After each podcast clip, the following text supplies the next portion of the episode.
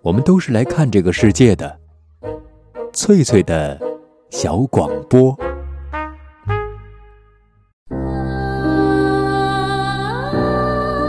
大家好，欢迎收听翠翠的小广播，我是翠翠。本期节目，我们继续欣赏英国作家劳伦斯的长篇小说《查泰莱夫人的情人》。今天播出第二十三章。现在已经是五月份，六月份就要出发去威尼斯。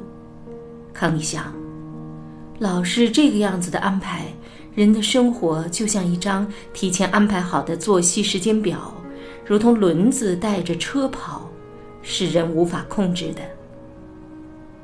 天气又开始阴晴不定了，还有点春寒料峭。俗话说得好，“料峭五月寒，五谷草木繁。”五谷和草木现在是很重要、很重要的。康妮得去趟乌斯维特，那是他们家族的小镇。查泰莱的大名依然叫得响亮。他是一个人去的，菲尔德开的车。虽说是五月，处处发新芽，但乡间的美景却穿着暗灰色的外套。天气挺冷的，雨中翻飞着腾腾雾气，浓浓的倦意肆意横流，人不得不竭尽全力地抵抗着，以求生存。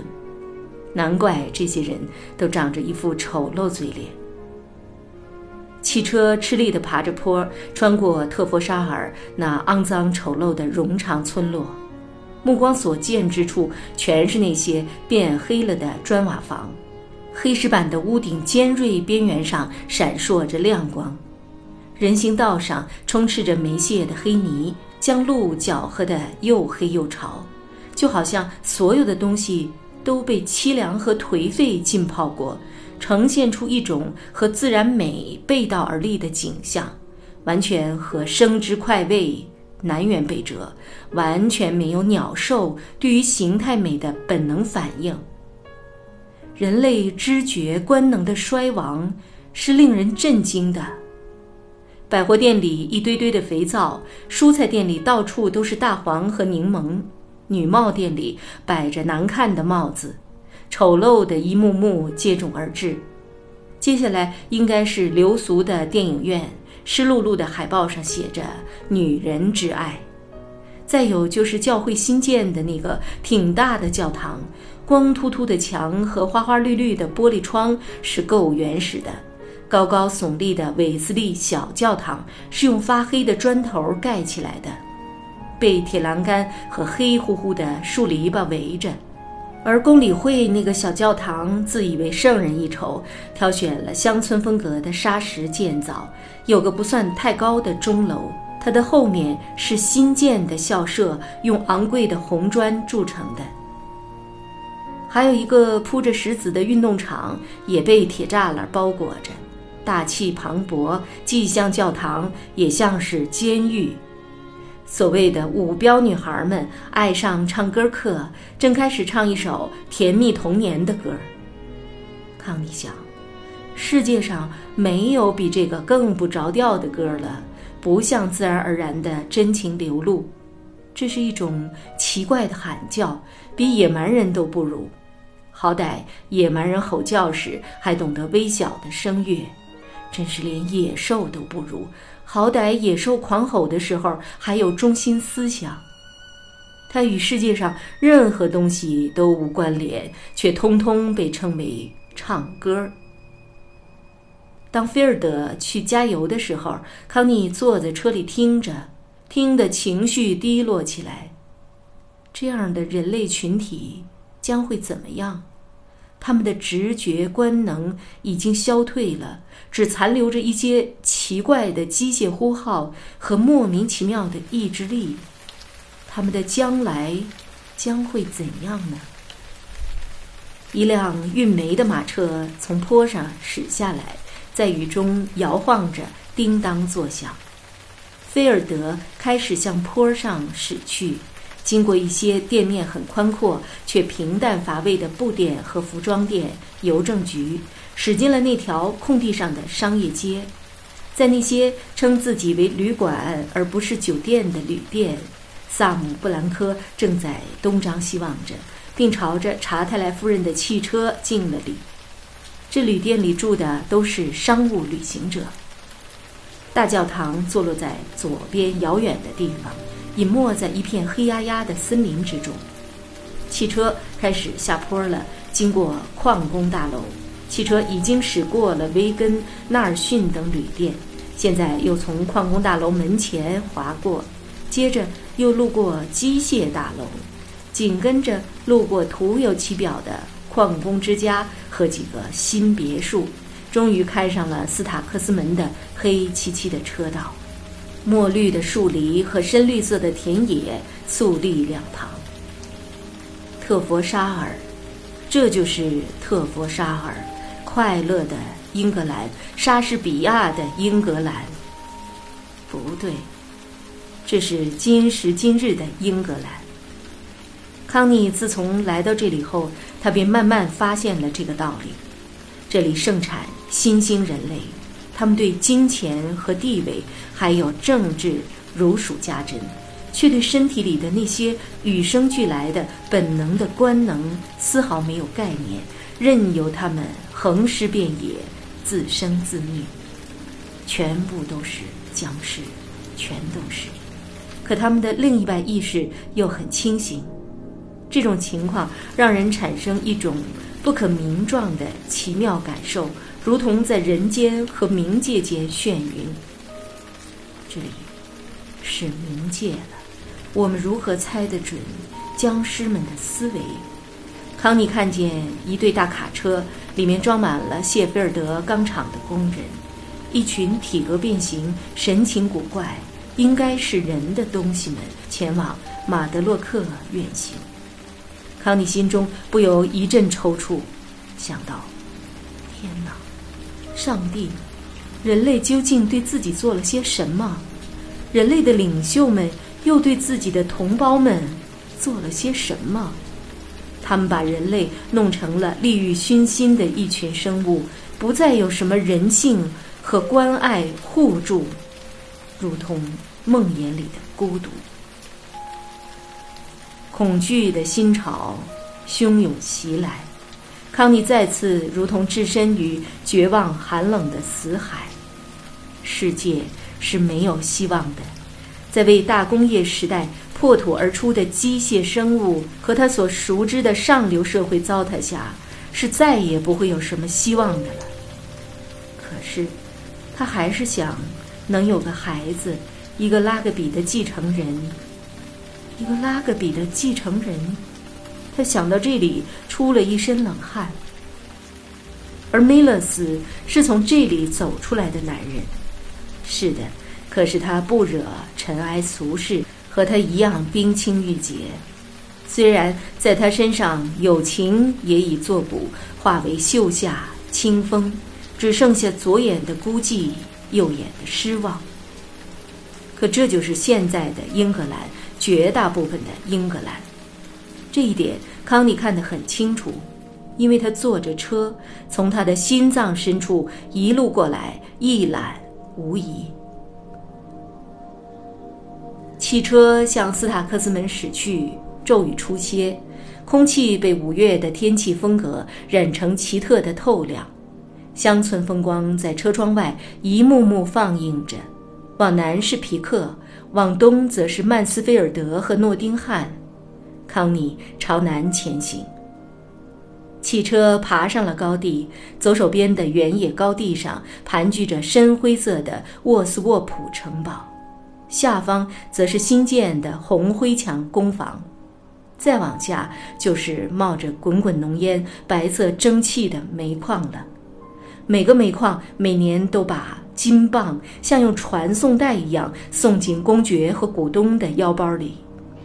曾经伟岸的老城堡破败了，可依然还是高昂着脑袋，像个监工，监察着潮湿空气中的黑烟白雾。汽车转弯，继续向斯塔克斯门进发。从道路上放眼望去，斯塔克斯门只有一个巨大漂亮的新饭店——科林斯宾饭店矗立在那儿，金碧辉煌，很是扎眼。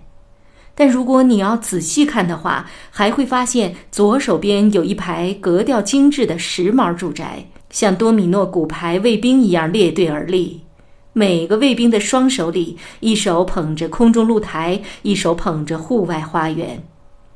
这一切简直像一位匪夷所思的大师在这块空地上玩的一把不可思议的多米诺骨牌局。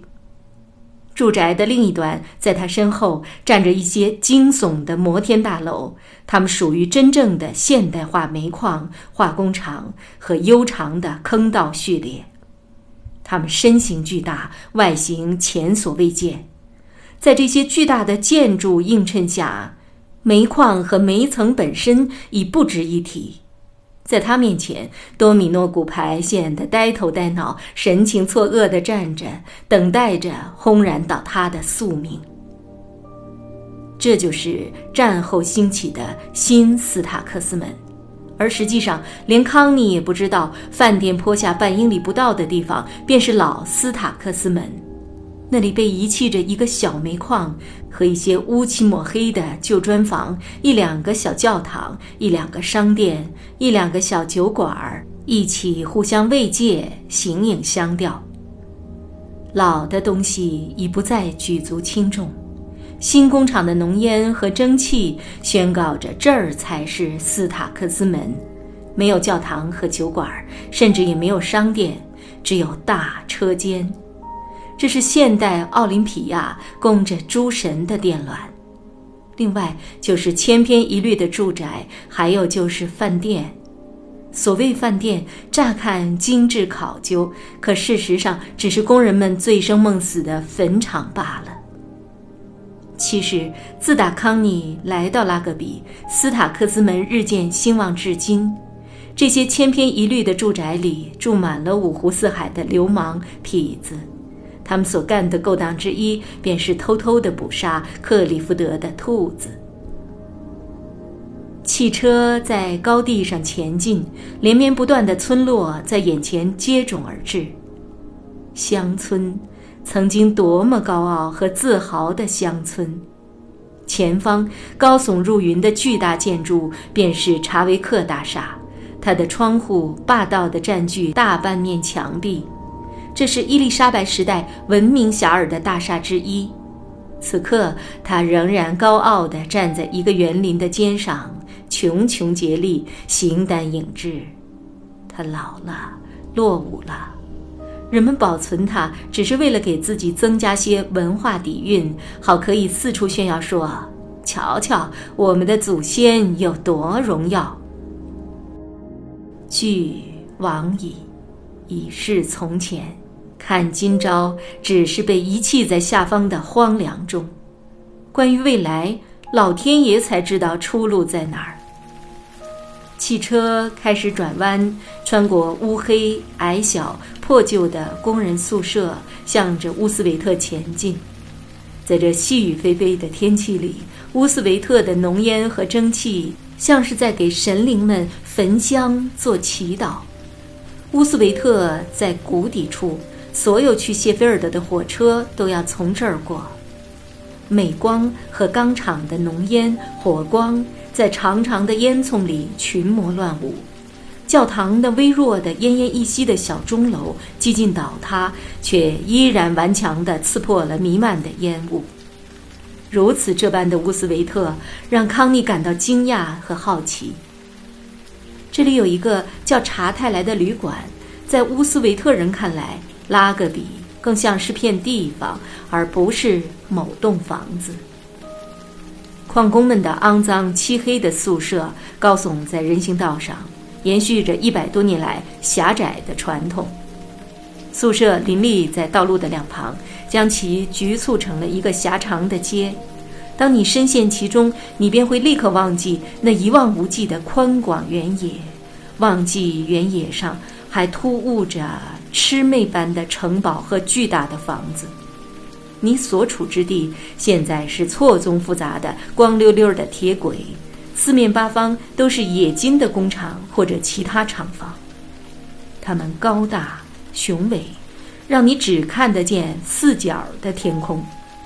钢铁互相碰撞着，叮当作响；大卡车颤抖着地表，汽笛哀鸣。然而，如果你沿着这条长街走下去，走到蜿蜒曲折的市镇中心，在教堂后面的天地里，你便会一头扎进一两个世纪以前的时空。查泰莱旅馆和老药房依然倔强地干挺在弯弯曲曲的街道上。这条街是连接富丽堂皇城堡的跨时空隧道。街角处，一名警察朝着三辆满载铁材的货车举手，示意他们先开过去。卡车震撼地通过，可怜的教堂发着抖。之后，警察才向查泰莱夫人行礼。就是这个地方。在市镇弯曲的老街两旁，布满了破败漆黑的矿工房。再走，是一排排比较新、比较漂亮、也敞亮点的房间，它们布满山谷。这是更为现代的工人宿舍。再远一些，在城堡所在的原野大地上，黑烟缠绕着蒸汽之处，一片挨着一片的，是更新的矿工住宅。他们有的躲在低洼处，有的直插云霄。在这些区域里，东一块西一块的散落着旧式马车和农舍，这些老英格兰的遗迹，甚至还有罗宾逊时代英格兰的遗风。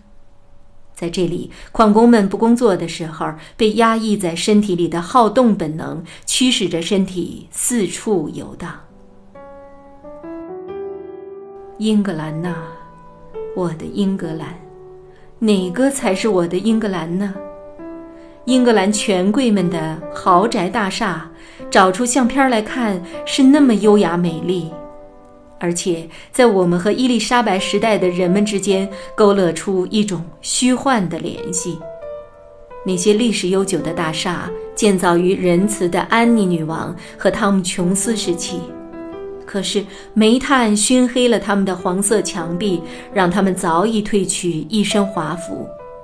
大厦一个接着一个被丢弃，如今更面临被拆毁。至于那些英格兰时期的农舍，活生生地出现在眼底，却又孤零零地站在这里，和交织成的这段被遗忘的时光一起沦为了时间长河里的碎片，沦为这片绝望的土地上的。一个个补丁。现在人们把城堡拆毁了，乔治风格的大厦也所剩无几，连佛里奇利那乔治时代完美的代名词，当康妮的汽车经过时，也正在被人拆毁。这栋豪宅的状况还是很好的，大战前威瑟利家族一直住在这里，过着奢侈的生活。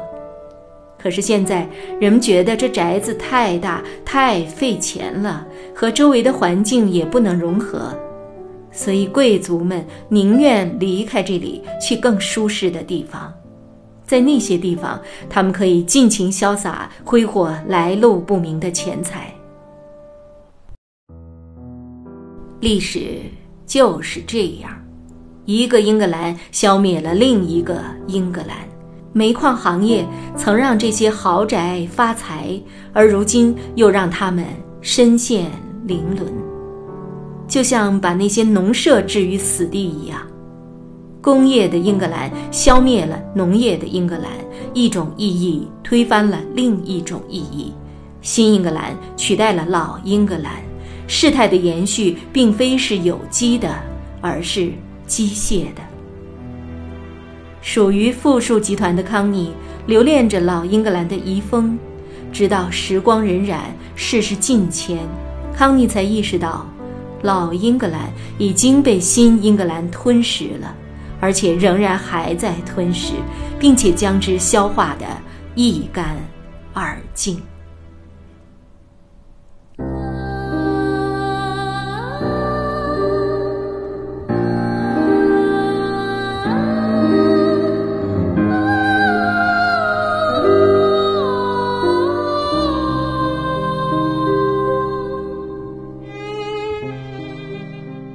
以上播出的是长篇小说《查泰莱夫人的情人》第二十三章，作者劳伦斯，翻译雍木贝勒。这里是翠翠的小广播，我是翠翠，下次见。